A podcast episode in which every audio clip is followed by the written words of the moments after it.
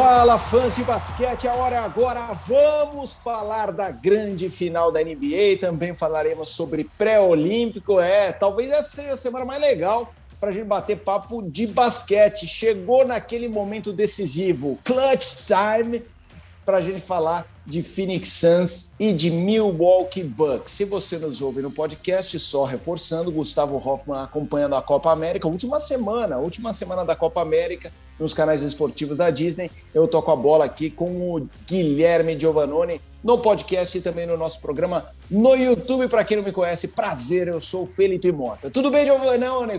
Quase emendei Guilherme com Giovannone. Ia sair Givanoni. Tudo bem? Ah, ia ser... Como vai? Ia ser bem legal. Tudo bem, Fê? Bom dia. Bom dia para quem nos ouve de manhã, boa tarde, boa noite, né? Afinal, esse é um programa gravado e você pode ouvir a hora que você quiser, né? Esse é o melhor de tudo. E sem dúvida alguma, temos uma semana muito motivadora, vamos dizer assim, né? Ou seja, finais de NBA, uh, ah, histórias do pré-olímpico para a gente contar aqui, afinal, as últimas quatro vagas foram decididas, né, as quatro vagas que faltavam para as Olimpíadas, né, e infelizmente o Brasil não está, mas nós vamos falar um pouquinho mais disso para frente. Então, tem bastante coisa para a gente falar, Fê. Ô, ô, Gui, vamos começar. Primeira pergunta geral. Phoenix, é, eu lembro que quando eu era moleque, hoje em dia os jogos de videogame não são assim, mas na época que eu era moleque, o nome do jogo de videogame era o nome da final. É tipo assim, Suns e Bulls, ou Bulls e Suns é, Rockets e Knicks. A final virava o nome do, do jogo, o encarte e tal. Suns e Bucks. Como é que você define essa final num contexto histórico? Qual que é a marca dessa final? Eu acho que é inesperada.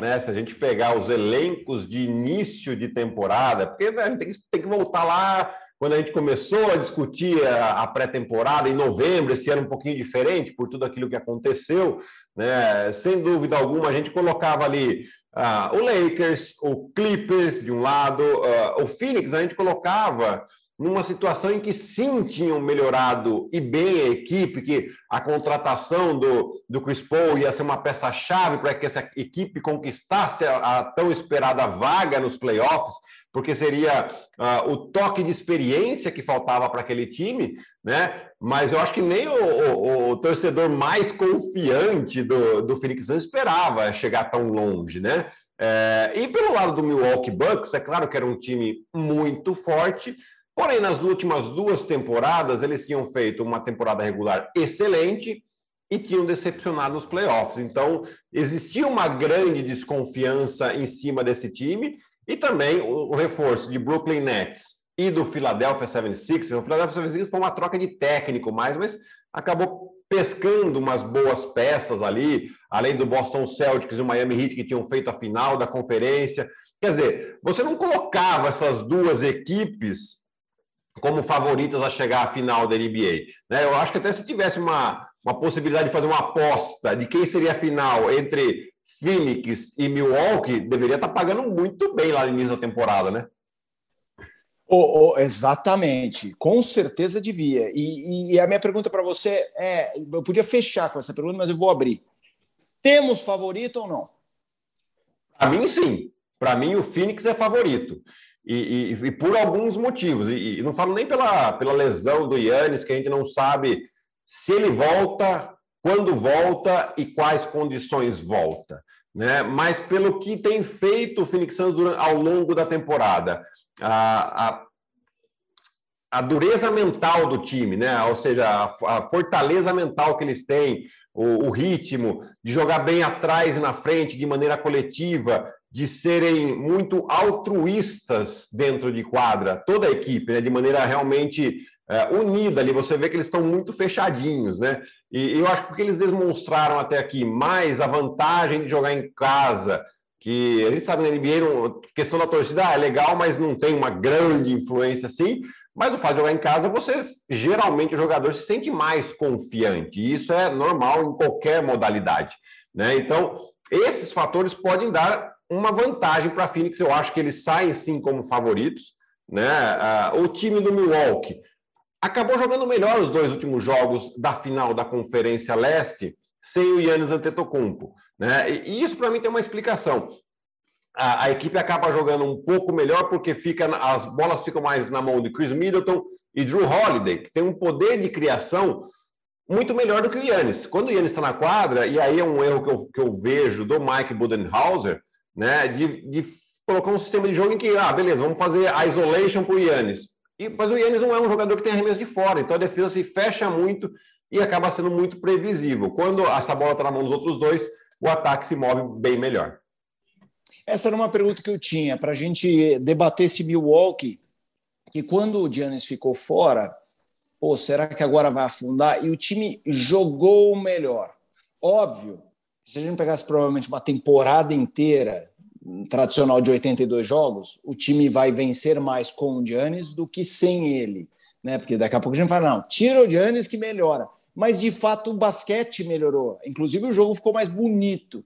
É, é um pouco isso. É como se. É que essa é uma comparação que não daria para fazer ao futebol e o nosso público nem precisaria. Mas é, é isso: a bola ficou em cara que tem mais a habilidade em construir jogadas coletivas, é, mas esse é o lado positivo. O lado negativo é em que situação o Giannis vai fazer falta? Na hora de decidir, porque o Chris Middleton decidiu de fazer 20 e tantos pontos em um quarto.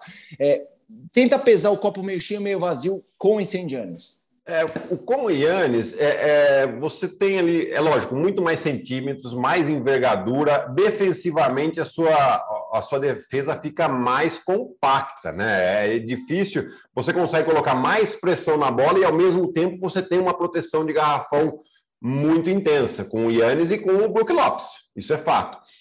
E no ataque, o problema é esse, né? O problema é a maneira com que a equipe joga quando o Yannis está em quadra. Né? E isso era uma coisa que o técnico teria que perceber. Porque, para mim, o Yannis ele vai fazer os seus 25, 30 pontos, tendo a bola na mão dele ou não. Né? Porque ele é um jogador que pode muito bem se utilizar de uma situação de pick and roll em que ele é o bloqueador e ele vai criar vantagem para o seu companheiro, e aí sim, dessa vantagem ele acha espaço para ele. Né? Então, eu acho que é isso que falta para esse Milwaukee Bucks alcançar todo o potencial que eles têm. Se isso acontece nessas finais, eu posso até mudar a minha opinião, mas é que eu já vi tantas vezes esse Milwaukee jogar dessa maneira, e quando eles jogam bem, que a bola roda mais, aí eles voltam para jogar nessa situação, que eu não sei se o Budenhauser consegue, consegue convencer o Yannis, ou se é uma coisa dele mesmo, né? Mas isso é uma leitura que é clara para mim. Até mesmo o Brook Lopes. O Brook Lopes é um cara que muitas vezes está sendo marcado por um jogador mais baixo. Vamos imaginar agora Uh, o, o Yannis volta e eles vão jogar contra o Phoenix. O Phoenix tem o DeAndre Ayton e o Jay Crowder. O Jay Crowder, independente de ele marcar o Yannis ou o Brook Lopes, ele vai estar numa desvantagem clara. Né? E, será que o, o Milwaukee Bucks vai ter essa leitura de explorar, de tirar um jogador importante da rotação do, do, do Phoenix Suns? Eles não demonstraram isso para mim nos playoffs. Em temporada regular é pior que eles demonstraram. Né? Então, é, eu fico nessa dúvida. Mas, assim, é claro que a equipe do Milwaukee Bucks é melhor com o Yannis em quadra.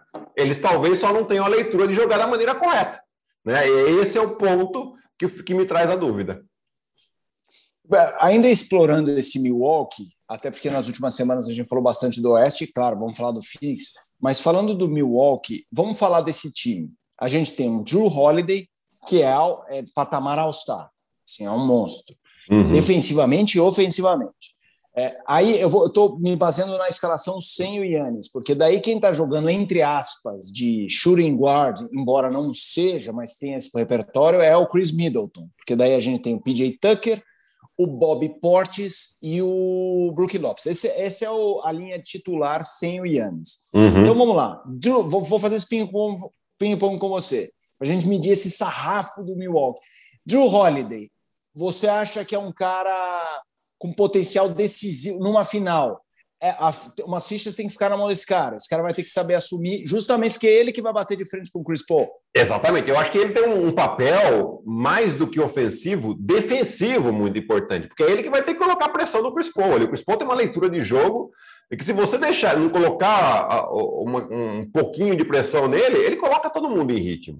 Né? E o Drew Holiday tem essa capacidade, ele faz muito bem isso. Eu acho que isso pode ser um fator, sim. É, no ataque, ele tem sim o potencial para ser um jogador decisivo, mas a gente viu que o Chris Middleton, principalmente nos jogos decisivos, nos últimos quartos, eles têm sido um fator. Né? Então ele pode ter essa, essa duplinha aí entre Drew Holiday e Chris Middleton no ataque também. O, o Drew Holiday, que é um ótimo jogador defensivo, aí eu até faço só um, um follow-up com você. Pensando em Chris Paul, o matchup Drew Holiday é, é pior que Trae Young, seria? Porque o Trae Young é uma explosão de pontos, é. o Chris Paul ia ter que correr ou alguém botar outro cara para marcar o Trae Young, para o Chris Paul não se matar só na defesa, embora ele seja também um grande defensor. É, mas o Drew Holiday nessa é um matchup mais chato para o Chris Paul. Ou não? No ataque, sim. No ataque para o Chris Paul, sim. Porque ele vai ter um cara muito mais combativo. Né? Isso sem dúvida alguma.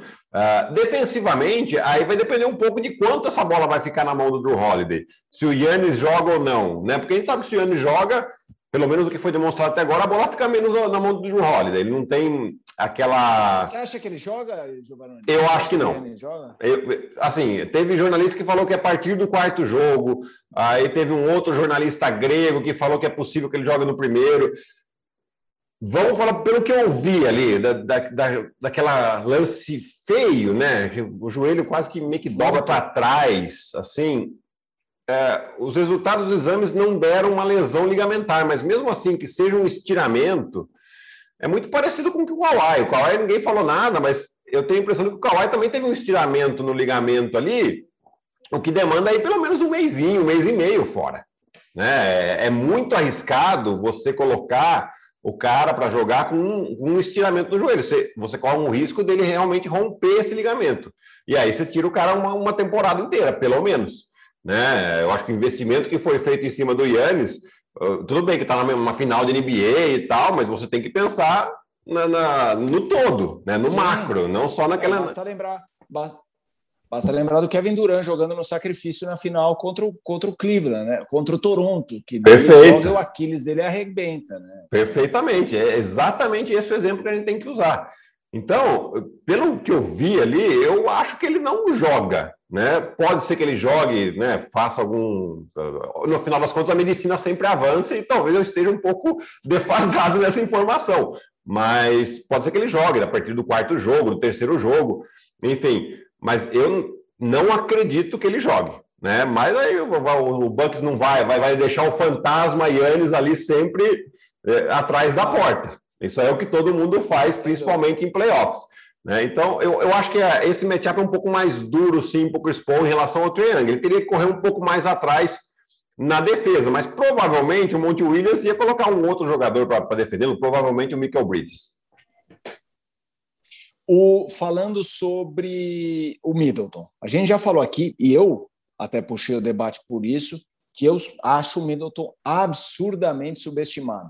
Assim, é, e, e, acho, e fiquei feliz até, porque eu falei, pô, pelo menos não deu a bola. Porque, assim, o que, que eu quero falar como subestimado? Ele não é um cara que vai lá, vai cravar em cima de um pivô, ele não vai é, fazer cinco jogadas da semana, mas é o cara que num jogo que precisa ele faz 38 pontos, ele faz 40 pontos, ele faz 23 pontos num quarto. E isso um, um Mané não faz. Não. E assim, se fizer, vai fazer uma vez em mil jogos. Ele vai fazer duas vezes a cada três. Assim, é uma margem muito alta. Então, eu pergunto, sem o Yannis, o cara do Milwaukee chama-se Chris Middleton e você acha que ele tem bala na agulha para sustentar? Não estou nem dizendo para dar o título para o Bucks, mas para fazer uma série pegada? Eu acho que sim. Eu acho, eu tenho certeza que ele é o cara. Na verdade, eu acho até que mesmo com o Yannis jogando, a primeira opção ofensiva do Milwaukee deveria ser o Chris Middleton pelo fato de ele ter um arremesso de fora. Isso não quer dizer que é um jogador melhor ou não. É pelo fato de, de, de, uma estratégia ofensiva que você tem. Então, você vai, vai provocar mais desequilíbrio na defesa adversária com um cara que tem um arremesso de fora do que com um cara que não tem. Né? Então, eu acho que ele deveria ser. E aí, você falando de novo, nós já, já falamos acho, na semana passada, né? um Chris Middleton jogando no Knicks seria o, o, o talvez, eu estou falando de top 50 na história da NBA. Por quê? Porque ele está indo num grande mercado. É só a gente ver o que aconteceu com o Julius Randle essa temporada. O Julius Randle foi uma grande temporada. Mas teve gente falando, ah, mas não é um candidato para MVP? Não, nunca foi. mas, mas, por que, que falam isso? Porque ele está jogando no New York Knicks. Né? Porque é, é um grande mercado, é, tem muita atenção ali. Por isso que eu falo, um Chris Middleton no New York Knicks seria um baita. A gente nunca ia falar de subestimado, jamais. Mas ele está no Milwaukee Bucks. E ele, sim, sem dúvida, ele pode ser um cara fundamental para até mesmo levar a vitória da, da série para o Milwaukee Bucks, mas assim, pra, vai ser o cara que o, o Phoenix Suns vai ter que se preocupar e muito, vai ter que armar a defesa deles baseada naquilo que o Chris Middleton faz. O que eu gosto no Middleton é que é muito raro você ver um jogo. Você pode até ver um jogo dele de 16 pontos, 18 pontos, mas é muito raro você ver um jogo dele de 5 para 22, sabe? Assim, é muito raro ele ter um jogo de 27% de arremesso. Ele tem é. uma. Ele, o field goal dele é alto. Então, assim, eu realmente gosto muito dele. Vamos lá, vamos seguir agora para eu acho que dois pontos importantes que são assim os coadjuvantes que vão ter que assumir nem que seja o papel do chato. Um deles é o PJ Tucker. Assim, qual o tamanho? A gente viu o que o Tucker fez com o Duran. Qual a importância do Tucker nesse time? Quem que você acha que ele vai amolar? Porque, assim, em tese, o matchup dele direto seria um Bridges da vida ou o Crowder. Aí eu te pergunto, será que vão meter no Booker? Sem é, dúvida. Essa é uma pergunta. Não é. tenho dúvida nenhuma. PJ, vai lá, cola no cara e, e enche o saco, é isso? É, a gente tem. Eu, eu, é gostoso fazer esse exercício, né? Se colocar um pouco na, no papel dos técnicos, né? E, e, e me colocando um pouquinho no papel do, do Budenhauser, né? Com devido respeito, não chego nem perto da qualidade que ele tem apesar de que eu tenho minhas críticas assim a ele, é, você fica fazendo, né? Bom, o, o Drew Holiday vai para cima do Chris Paul. O, quem que marca o, o principal jogador uh, adversário de pontuação que eu não posso também desgastar para ter perna para o ataque, né? Pô, eu vou colocar o Middleton. Sim. Eu preciso do Middleton no ataque ah. também, né? Então, então eu tenho o PJ Tucker aqui que no ataque ele é, ele é importante para mim lá na zona morta onde ele mete as bolinhas, quando ele é agressivo no rebote ofensivo. Então, Sim. esse cara eu posso fazer com que ele gaste a energia que ele tiver e... em cima do Booker. E tem um detalhe que o PJ Tucker é um cara muito versátil defensivamente, porque ele é capaz de marcar um, um, um armador de 1,90 e de um ala de 2,8, né? Exatamente. se vira. Exatamente. E, e ele tem perna para isso, né? Ele tem perna, ele tem uh, físico para aguentar uma pancada a mais, né? Então, sem dúvida, eu, eu, sou, sou, técnico do Milwaukee, é, é, o PJ Tucker em cima do Booker, para fazer um trabalho muito parecido com o que ele fez em cima do Kevin Durant. Né? E, e, ser um jogador que, ah, ele vai limitar o Booker a fazer 15 pontos por jogo? Não, não vai, mas ele vai fazer com que ele arremesse com abaixo de 45%, que é o grande objetivo ali. Né? Fazer com que esses arremessos deles sejam mais contestados e que o aproveitamento caia. Né? E aí sim você pode colocar o Chris Middleton no Bridges, que é um cara que tem, não tem tanta responsabilidade, depois, eventualmente, uma bola ou outra para o PJ Tucker descansar, o Drew Holiday descansar, você coloca um pouquinho o, o Middleton para defender os outros dois, né? Mas por poucos minutos para fazer essa rotação e deixar esses caras mais em cima do, do, desses jogadores. Você tem aí depois o Bob Portes, que pode marcar muito bem o Crowder, que também é um Crowder, é um cara que no ataque ele tem a responsabilidade mais de arremesso tal, e o, PJ, e o Bob Portes tem uma mobilidade, até caso eventualmente o Crowder queira bater para dentro. E aí sim vai ter um problema que eu vejo para o Milwaukee, né? Defesa de pick and roll. Né? Porque o, o, Brook Lopes é um cara que fica muito dentro. E aí sim, você tem uma leitura tanto do Booker quanto do, do Chris Paul, o Chris Paul para colocar os caras em ritmo e o Booker para fazer aquele arremesso de meia distância, que pode punir muito aí essa questão do pick and roll em cima do Brook Lopes. Para a gente continuar, Bob Portes. A gente debateu a semana passada, assim, por que, que o Bob Portes ganha aqui um holofote no nosso debate? Porque ele é simplesmente o cara que vira titular com a saída do MVP. É. Sai do MVP entra Bob Portes. E aí eu te pergunto, a semana passada, quando a gente falou do Clippers, a gente falou da importância de você ter um, um, um Jackson, Red Jackson no time, que é o cara que putz, no Detroit fazia seus pontos, no Clippers fazia 8, 9, mas na hora que precisou fez mais de 20. Bob Portes nunca foi esse cara de mais de 20, mas era o cara que, se, quando tem minutagem, no próprio Milwaukee ao longo da temporada, quando o Giannis não jogava, era o carinha dos seus 14, 15 pontos, 7, 8 rebotes. A importância de um cara que não vai decidir uma série, possivelmente, mas é o cara que, como você, usando a sua expressão na semana passada, tem ponto na mão. Assim, tem ponto na mão, tem rebote na mão. A importância de você não botar ali um, um Barnabé. É um cara meio matusquela, se você realmente confiar nele, é capaz de ele te deixar na mão. Mas tendo os outros caras para resolver quando a bola cai nele, ele vai saber o que fazer. Fala um pouquinho do papel desse cara. É, eu acho que é um, ele, ele, tem feito uma boa temporada. Né? É claro que você não tem tanta oportunidade assim com um quinteto titular como tem o Milwaukee Bucks. Mas aqui, nesse momento, principalmente, tô, até puxei os números dele aqui na, na última série contra o Atlanta Hawks. Você vê, são números interessantes, né? 23 minutos em quadra, 12 pontos de média. Né? Isso na série toda, isso inclui os jogos que o Ian estava também. Né? Então você exato, vê isso. Exato. Com, com poucos minutos, ele tem produzido muito bem. É um jogador muito intenso, é um jogador que às vezes ele. O técnico precisa dar uma segurada nele, né? E, e esse é o papel do técnico, realmente. Né? Você solta o cara e a hora que você precisa segurar, você segura, você põe no banco, você, você né, vai, vai, vai, lá, dá um puxãozinho de orelha, explica para ele o que, que você quer. Né? E ele, cara, tem sido fundamental. Por quê? Porque ele aqui ele vai levar vantagem caso o Yannis não volte, se ele continuar jogando titular, ele vai levar vantagem em cima do Jay Crowder, né? Em questão de rebote, em questão de jogar próximo da cesta, né? De ter centímetros, ele vai, ele vai suprir um pouquinho essa falta de centímetros que o Yannis coloca quando está em quadra.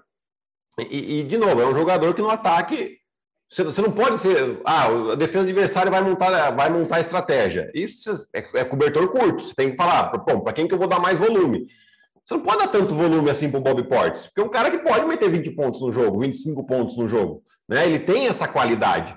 Então, é, é, ele vai ser bastante interessante, porque também tem o arremesso de fora, então abre espaço para o Brook Lopes explorar o jogo de poste baixo dele também. Né? Então, estrategicamente, é um jogador que, que, que foi uma ótima contratação aí da, da temporada passada para essa, o que aumentou essa possibilidade. Você vê, o, o Bucks está sem o Doutor de Vincenzo, que está fora da, da, da, temporada, e agora sem o Milwaukee Bucks, e continua jogando muito bem. Isso mostra a profundidade do elenco do Milwaukee.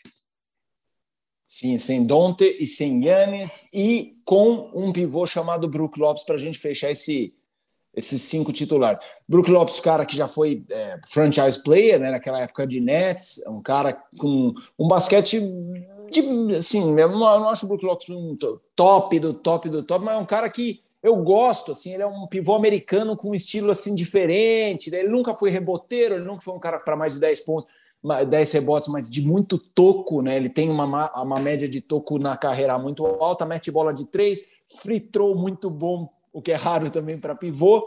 E no jogo, para mim, no jogo chave da série com a Atlanta, o primeiro jogo sem o Giannis inteiro, o cara vai lá e mete 33 pontos. É, e fez o Capela é, ficar desse tamanho, ele engoliu é. o Capela naquele jogo. Então eu queria que você falasse um pouco do poder desse cara, assim, que é, me parece assim um líder, um líder de exemplo, de postura, que é tão, mas que eu acho que numa série final ele tem um valor muito grande, o, o, o Giovannone. Ele tem, sim. É. Mas ele tem, cara, o, o, o Brook Lopes ele é, ele é um caso muito interessante, porque é um jogador que soube se adaptar ao jogo do time para continuar tendo espaço. Né? Porque ele era um cara que ele teria que sair da rotação para abrir espaço para que o Yannis possa ter o garrafão para ele, praticamente. Então ele desenvolveu arremesso de bola de três. Isso não quer dizer que ele não tem o jogo próximo da sexta. E esse jogo que você citou foi um exemplo disso, porque ele tem, sim, sempre jogou próximo da sexta, nos últimos anos que ele uh, teve, desenvolveu mais o arremesso de três, mas é um cara que não nos aprendeu isso. Né? E, e, e eu até acho que o, o Milwaukee deveria usar mais essa questão de jogar próximo da sexta com mais frequência, porque ele tem sim uh, esse jogo né, de ganchinho, de arremessinho. Esse não é outro reflexo da saída do Yannis, porque nessa coisa que você falou lá no começo do nosso papo do isolation com o Yannis, muitas vezes o, o Brook Lopes fica na quina lá, lá Isso. o PJ Tucker, tipo o PJ Tucker, ele fica esperando ali para arremessar. Agora você pode maximizar essa qualidade que ele tem, não? Exato, e eu acho que ele poderia fazer o jogo próximo da sexta mesmo com o Yannis em quadra, né? A gente fala que é Sim. muito jogo de baixo-baixo, e você, você nos anos, no início dos anos 2000, a gente via muito, né? Os dois pivôs jogando próximo da cesta, sem um atrapalhar o outro, que é esse que é o grande objetivo, né? É, mas, enfim, foi uma escolha do, do Budenholzer, mas ele é um jogador que é importante, né? Contra o Phoenix Suns, vai ser interessante também ele aberto, por quê? Porque ele vai tirar o DeAndre Ayton do garrafão. O DeAndre Ayton não pode deixar ele lá livre dos três pontos, que ele vai meter as bolas. Né? E isso vai fazer o quê? Com que ele tenha que sair, e aí sim, aquela proteção que o DeAndre Ayton faz do aro acaba sendo prejudicado um pouquinho. Então, por isso que o Brook Lopes tem um, um fator muito importante nessa série. Para a gente fechar, fazendo um combo aí dos cinco titulares, eu vou falar o duelo, um matchup e você fala quem você prefere: Chris Paul ou Drew Holiday? Chris Paul. Difícil esse, mas é o Chris Paul. É, agora eu vou fazer um matchup que vai ser meio, meio injusto, porque provavelmente eles não vão se marcar, mas em tese são os jogadores que começam na hora da apresentação do cara. É now, from Carolina, blá blá blá. Quem sai ali no shooting guard é, Brook, é Devin Booker e é Chris Middleton. Eu sei que você vai falar, ah, meu, mete o PJ aí para facilitar e depois é. mete o Middleton, sei lá quanto cara, mas não. Vai ter que ter Booker ou Middleton. É, eu acho que o Booker. Não, desculpa. Não. Eu acho que o Middleton, exatamente porque o PJ vai marcar o Booker. e o PJ vai limitar, assim. Então, eu acho que o, o Middleton leva uma pequena vantagem nesse, nesse duelo aqui. É, eu também acho. Eu acho o Booker mais espetacular. Acho que o teto dele é mais alto como jogador, mas também acho que o Middleton, essa série, vai poder fazer um estraguinho. Agora eu vou falar de dois duelo ali de uns underdogs desses elencos, mas dos jogadores que são vitais. Tucker e Bridges. Tucker, pela função dele defensiva. Portes e Crowder. Uf. Aqui eu acho que o, o, o, Crowder pode levar uma vantagem também pela, pela mesma função defensiva do PJ Tucker. O Crowder, caso o Yannis não jogue, ele provavelmente ele vai ser colocado ali para marcar o Chris Middleton e ele pode também incomodar bastante ali o, o, o Chris Middleton se não for o, o, o Michael Bridges também, também tem uma função de, de marcação importante. Então vamos colocar aí, vou, vou dar essa para o Claudio, eu vou ser bacana com ele, vai. E o, e o duelo de, de pivôs, Brook Lopes e DeAndre Ayton. Ah, esse é difícil. Esse é um duelo bem legal, hein? É difícil. Esse é um duelo bem legal. Porque assim, eu teria uma tendência a falar mais o Brook Lopes, né? Mas assim, a, o jogo de pick and roll do Phoenix é muito bem jogado né? E o DeAndre Ayton está fazendo uma pós-temporada sensacional. Então, ah, eu acho que eu vou dar essa para o DeAndre Ayton, viu? Tá muito bem o garoto lá. E agora, para a gente falar um tiquinho do Phoenix, eu vou puxar justamente por a importância desses jogadores. A gente citou o Holiday em relação ao Chris Paul, a história do PJ Tucker, mas me parece que o Phoenix, embora com um basquete muito envolvente, de jogos muitas vezes de, de bons pontos, ele tem algumas figuras defensivas muito relevantes. A gente tem no time. O Chris Paul, primeiro, historicamente foi um grande defensor, e obviamente ainda tem lenha para queimar, mas talvez não guarde um pouquinho do gás dele em outras circunstâncias. Mas no time titular já tem Crowder e Bridges, que são dois caras uh, muito bons defensivamente. E no banco tem o Torrey Craig, que também é um pé de boi, assim, chato a beça. É, eu queria que você falasse da importância de você ter no elenco caras com essa possibilidade. Uh, porque a gente está falando de, do time adversário, você tem algum repertório para marcar um Chris Middleton, para marcar um True Holiday, se você não quiser gastar o gás do Chris Paul. Esses jogadores aí coadjuvantes, uh, você acha que os coadjuvantes do Phoenix são melhores que os coadjuvantes do, do Milwaukee ou não? Eu acho que não. Defensivos, né? Eu acho que não. Porém, o time do Phoenix envolve melhor esses coadjuvantes no ataque do que o time do, do, do Milwaukee Bucks. O Milwaukee Bucks, sim, tem lá o, o, o, Forbes, que entra muito bem. Você tem o Jeff T, que voltou para a rotação depois da lesão ah, do Yannis. É, pô, eu ia esquecer do time. Mas ele estava quase praticamente fora ali. Ele jogava pouco, né? Até mesmo nessa última série ele jogou cinco minutos de média. E isso porque nos dois últimos jogos ele teve uma participação maior, senão nem isso. Né? Você tem o Pat Connaughton, que também é, é um jogador que tem um arremesso de fora, é, é um clássico 3D, né? Marca bem. É, exatamente. Mas é, o ataque do, do Phoenix Suns é, ele é melhor jogado. Quando ele é melhor jogado, ele, ele coloca esses jogadores que não têm tanta capacidade de criação, mas em boas situações de arremesso. Né? E aí eles se transformam em jogadores melhores, vamos dizer assim, eles são mais produtivos para a equipe. Né? Então, por esse motivo, eu acho que o Phoenix pode levar uma vantagem nesse banco. né? Mas jogador por jogador, eu acho que o, o Bucks tem mais qualidade de banco do que o, do que o Phoenix. E isso que você está falando é mérito do técnico. Do técnico. Tec... Williams, na sua opinião, trabalha melhor que o Budenholzer. Trabalha melhor. Trabalha melhor porque ele, a, a, além do time jogar melhor, ele dá essa confiança para os caras do banco. Porque tem técnico, o cara do banco entra, ele erra um arremesso, sendo, sendo bem tomado ou não arremesso, ele fica bravo. Fala, não, não é assim. E, e o, Monte Williams não. O Monte Williams, ele incentiva. Você vê que ele está do lado da quadra ali, você vê que ele está sempre muito próximo dos jogadores, conversando, né? Chama, tem, tem, um, tem um lance livre, ele está conversando com um, está conversando com outro.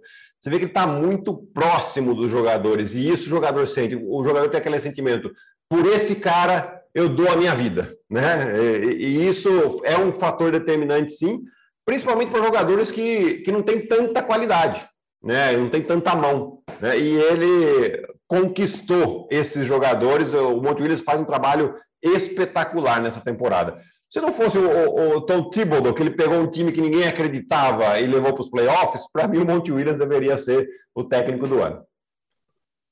Ira, para a gente fechar esse bloco de NBA, para falar de pré-olímpico, a gente já falou em outros podcasts, né? A história seria uma grande história do ano essa história do Chris Paul uh, campeão, né? E eu estava parando para pensar, uh, a gente regula de idade, né? Eu sou 81, você é 80. Uhum. É, a NBA chegou no Brasil no fim dos anos 90 ali com o Luciano do Vale, no fim dos anos 80 com o Luciano é. do Vale, Detroit Pistons, ainda peitando Lakers, foi campeão time da Zaya Thomas.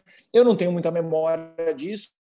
Eu comecei a ter memória na época de assim, Chicago ganhando de, de, Do Lakers mesmo eu me lembro pouco. Eu também. É, me lembro pouco. Mas assim, do Blazers eu lembro um pouquinho, aquela hora que ele faz aquele monte de cesta de três pontos e sai assim. Só que assim, eu não tenho muito claro se eu lembro disso de tanto ver replay. Sabe aquela coisa, você tanto ver replay que você acha que você lembra que viu, ou se você viu os replays. Agora, para mim, a final que me fez virar, a temporada que me fez virar louco por NBA foi Bulls e Suns, o time do Charles Barkley e tal.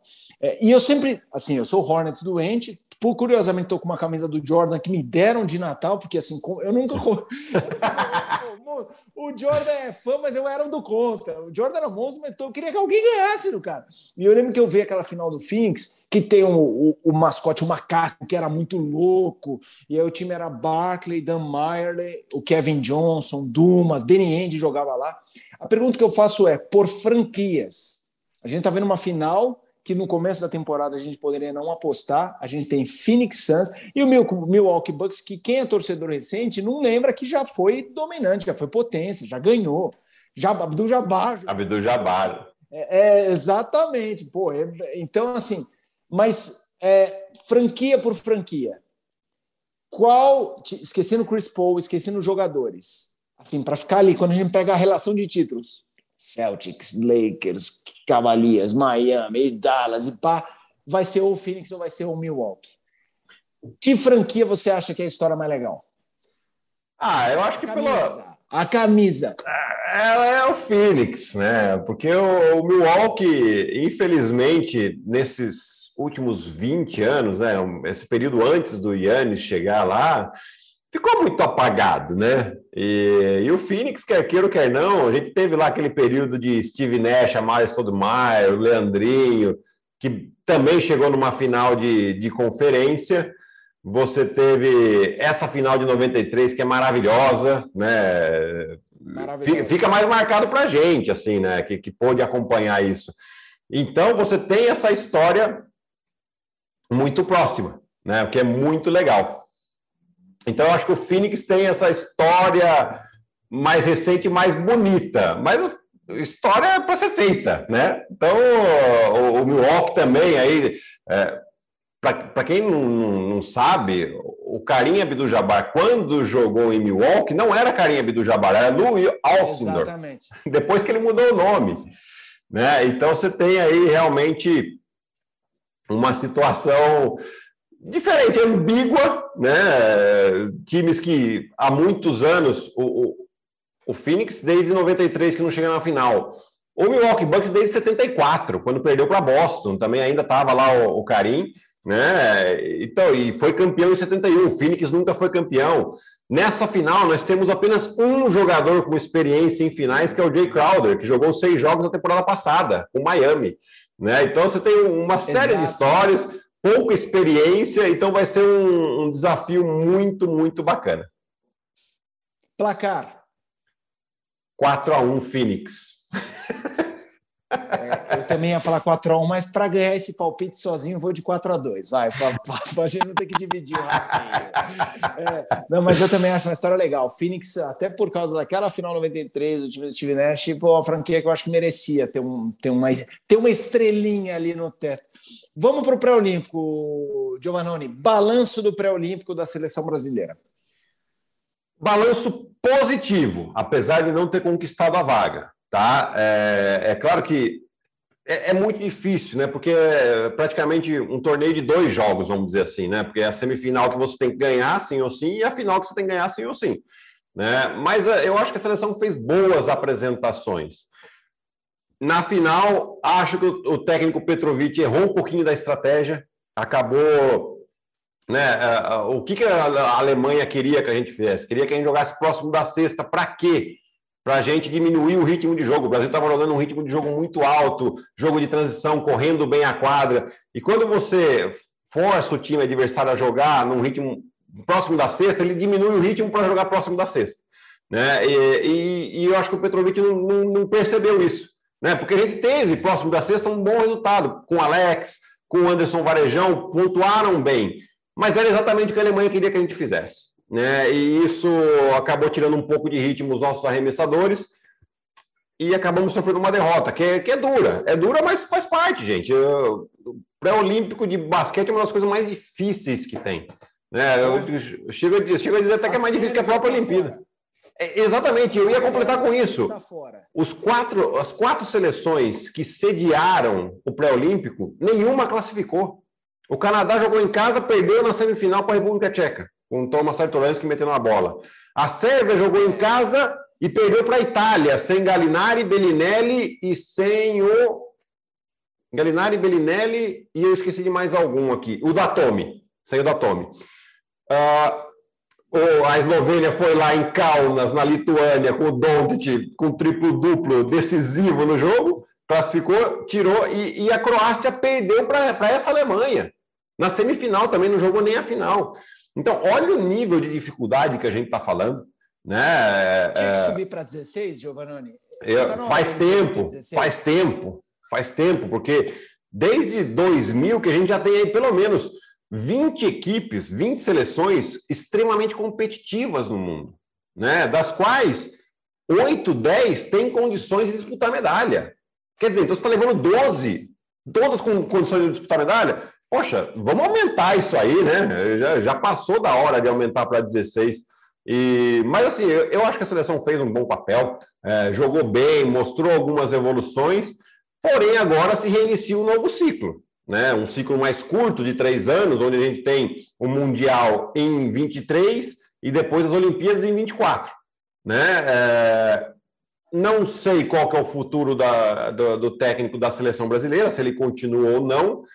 A minha opinião, eu acho que a gente já tem técnico brasileiro qualificado, sim, para assumir esse posto, e eu acho que já deveria ser uma troca a ser feita. Né? Vi alguma coisa de notícia, algum rumor em que o Petrovic poderia estar acertando com o time de Pesaro na Itália, né? E aí não sei como ficaria essa questão. Enfim, as, acredito que as próximas semanas aí vão ter algumas decisões em relação à seleção brasileira, mas uh, eu, assim... Giovanni, Pode falar. Desculpa, Fê, eu, vou, eu vou me empolgando. Não, não eu, te, eu quero te fazer uma pergunta super franca como ex-atleta. Tá. É, porque você sabe, agora estando do lado da imprensa, mas não é a imprensa que fala isso, o público fala isso, o meu irmão, que é engenheiro, fala isso. O que é uma marca do Brasil nos últimos anos, muito provavelmente, talvez com você lá, é, é essa coisa de se todo mundo pegasse ali a ficha de países, ninguém esperava o Brasil ganhar um chaveamento que tinha Croácia, Rússia, é, Alemanha. Alemanha, mas a, mas a Alemanha, o pessoal talvez fale assim, ah, a Alemanha dá um joguinho, porque, porque o pessoal olha essas grandes seleções históricas, independentemente, bom, o Novitz que podia estar jogando, que ninguém ia saber lembrar. É. Então, assim, Mas, mas é, é o que acontece em, em Olimpíada, em pré-olímpico. Ninguém começa com a expectativa. E de repente rola um, dois jogos que falam: o quê? É. Ganhamos da Espanha. Ou, porra, perdemos de um ponto da Argentina, papapá, papapá. E aí chega num jogo decisivo, decisivo, em que o torneio mostrou uma bola que você fala, pô, esse jogo, esse jogo dá para ganhar. Esse jogo, é. Assim, perder da Alemanha é vergonha zero. Mas pela goleada que meteu em Croácia, depois pegou o México, passou por cima. Aí você olha o, os próprios resultados da Alemanha, você fala, pô, o Brasil nesta. Eu não acreditava há três dias. Essa seleção, é esse negócio. Me de, essa seleção me fez. A frase que é assim: me, me deixou sonhar. É. E daí, num jogo decisivo contra um grande time, mas que a competição mostrou o Brasil jogando melhor, perde. E aí fala: pô, perdeu o jogo eu não vou nem entrar no mérito de. Ninguém falou que tremeu, mas ninguém falou que tremeu, mas você fala, pô, na hora do vamos ver, falta o nocaute. Por quê? Bom, nesse jogo específico da Alemanha, para mim foi essa questão da estratégia. E a gente não conseguiu sair.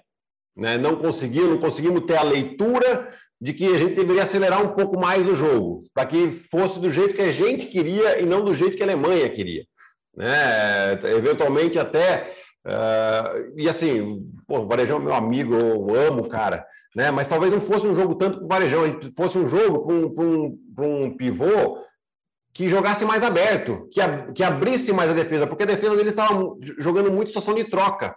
E quando você tem um, um, cara que fica muito dentro, você facilita em fechar a área quando você tem uma vantagem de velocidade com o jogador de perímetro né? E aí facilita para a defesa. Né? Então, eu acho que essa questão, e, e, aí isso foi abalando a confiança do nosso time. Né? Uh, acho que essa questão da leitura durante o jogo a gente precisa melhorar. Né? A gente sofreu um pouquinho no, no, nos últimos anos com isso também, e agora foi, foi igual. Né? Então, essa questão do, do, do jogo é, único, né? do, do mata, né? É, o jogo de mata, a gente precisa ter a capacidade, melhorar a nossa capacidade de mudar a estratégia durante o jogo. Né? Então, eu acho que isso que é o que precisa, a gente precisa melhorar um pouquinho, seja ele com Petrovic ou seja com um técnico diferente que venha assumir a seleção brasileira. Giovanni, vamos ficar por aqui. O bate-papo está ótimo. Final da NBA, tem, teve pré-olímpico. Boa sorte aí nas transmissões, grande trabalho. Vem aí, Phoenix Suns e Milwaukee Bucks, vai ser demais, Giovanni. Obrigado, Fê, pela companhia nessas semanas. Uh, eu sei que você está de férias, né? Até roubamos um dia das suas férias para você gravar aqui com a gente, então que aproveite bastante, descante bastante com a sua família aí. E sem dúvida alguma teremos próximas duas semanas de muita emoção aqui nos canais ESPN. Obrigado de novo, foi um abraço grande para você. Outro para você, Giovanni, fãs de NBA. Continuem acompanhando o melhor basquete do mundo na tela dos canais esportivos da Disney. Até a próxima. Tchau, tchau.